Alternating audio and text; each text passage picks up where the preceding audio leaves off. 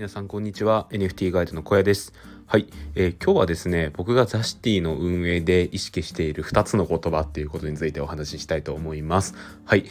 いや、えっ、ー、と、長かった北海道出張も今日で終わりということでですね、あの、まあ、計10日間くらいですかね。えっ、ー、と、まあ、肉体労働をずっとしていて、もう体中バキバキなんですけど、久しぶりに今日はスーツを着て、最後もう一回出張先に行って挨拶をして帰ってくるみたいな感じですね。いや、長かった。今度北海道に来るときは遊びで行きたいですね。もうこんな感じで来るのはちょっともう嫌ですね。はい。そんな感じで、ちょっと今日の放送していきたいと思います。はい。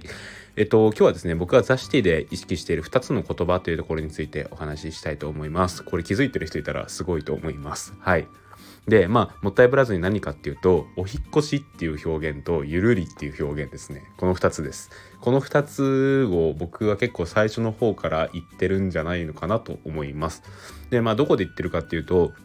あの、ザ・シティにね、シティエントランスっていうチャンネルがあるんですよ。で、このシティエントランスで最初その新しく参加者の方、住人の方が来たら、えー、ここで挨拶をしてくださいっていう案内をしているんですよね。で、あの、いろいろな方がそこで、あの、誰々のえー、ボイシーを聞いてきましたとか、あとはツイッター見てきましたとか、ブログ見てきましたみたいな感じで来てくださるんですよね。で、そこで、えー、っと、ミルクさんはじめいろんな方がこう、ようこそっていうことを歓迎する、ようこそって言って歓迎するんですよ。で僕はそこでですね あのお引越し、えーお引越しありがとうございますっていうザ・シティへのお引越しありがとうございますっていうのとゆるりと楽しんでいきましょうっていう言葉を結構入れたりしてるんですよね。でこれは僕結構意識的にやっています実は。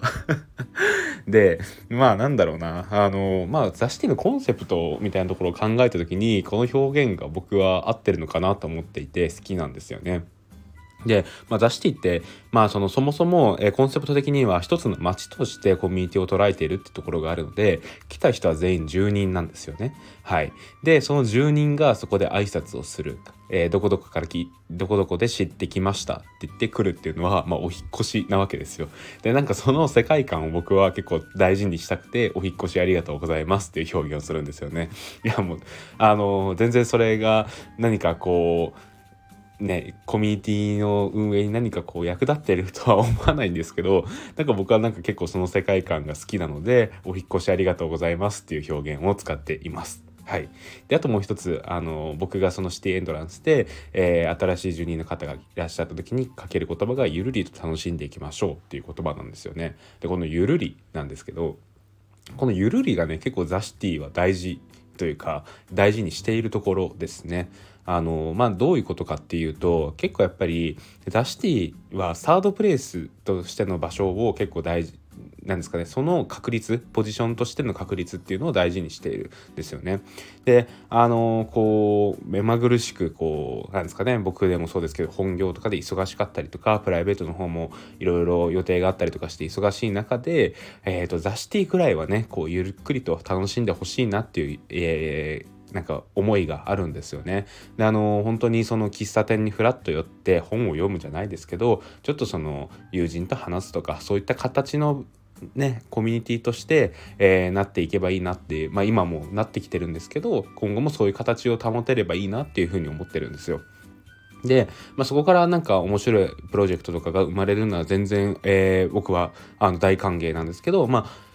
一方でその全体の方針としてはそういうゆるりと楽しんでいける場所っていうところを確立していきたいんですよね。なので、えっと、ゆっくりっていう言葉をこうちょっと砕, えー、砕けさせてゆるりと楽しんでいきましょうっていう言葉にしてるんですよね。はい、なのであのザ・シティでですね 僕あのシティエントランスで来た人全員にすいません挨拶ができてなくてあの自分が見たタイミングで挨拶してる人がいたらあのリプライを送る形にしてるんですけどあの僕はですね結構この「お引越し」っていう言葉とえっ、ー、と、ゆるりっていう言葉を使っています。よかったら今後それを、えー、に注目しながらね、シティエントランス覗いてくれたらいいかなと思います。はい。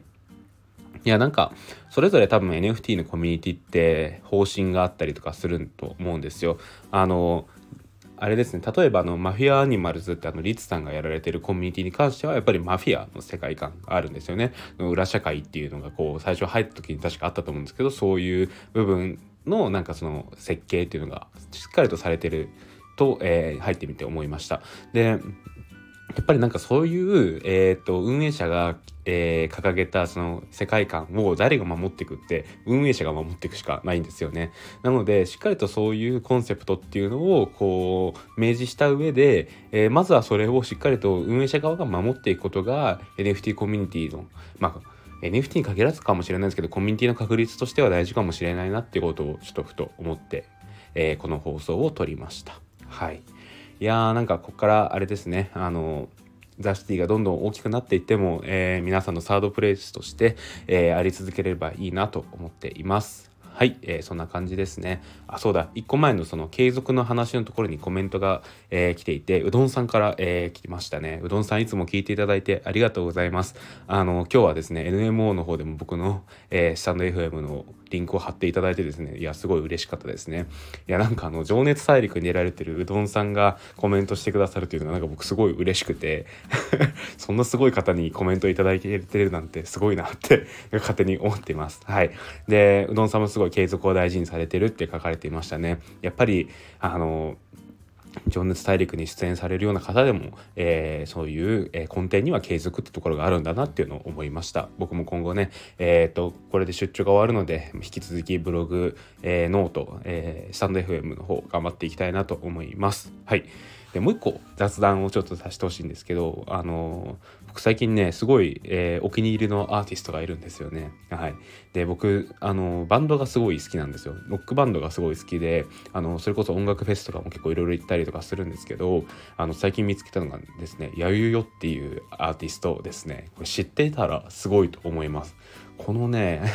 やゆよさんの、えー、曲めちゃくちゃ好きであのなんだろうな、えーと、とこれ知ってってたらちょっとすごいなと思うんですけどあのハンプバックとか、えーと、テトラっていう